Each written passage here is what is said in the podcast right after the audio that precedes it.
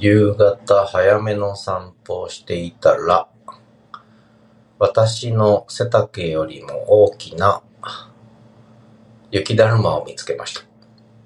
上手に作ってありました。もうまん丸の雪だるまで、誰が作ったんでしょうね。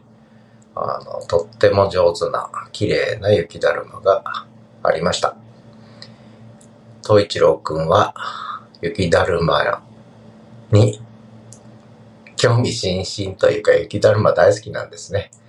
だいたい雪だるま見つけるとおしっこかけるんですけど、今日はあまりにも出来が良かったからなのか、おしっこもかけずに雪だるまに興味を持って、最後は雪だるまに向かってワンワンと一吠して、それから帰ってきました。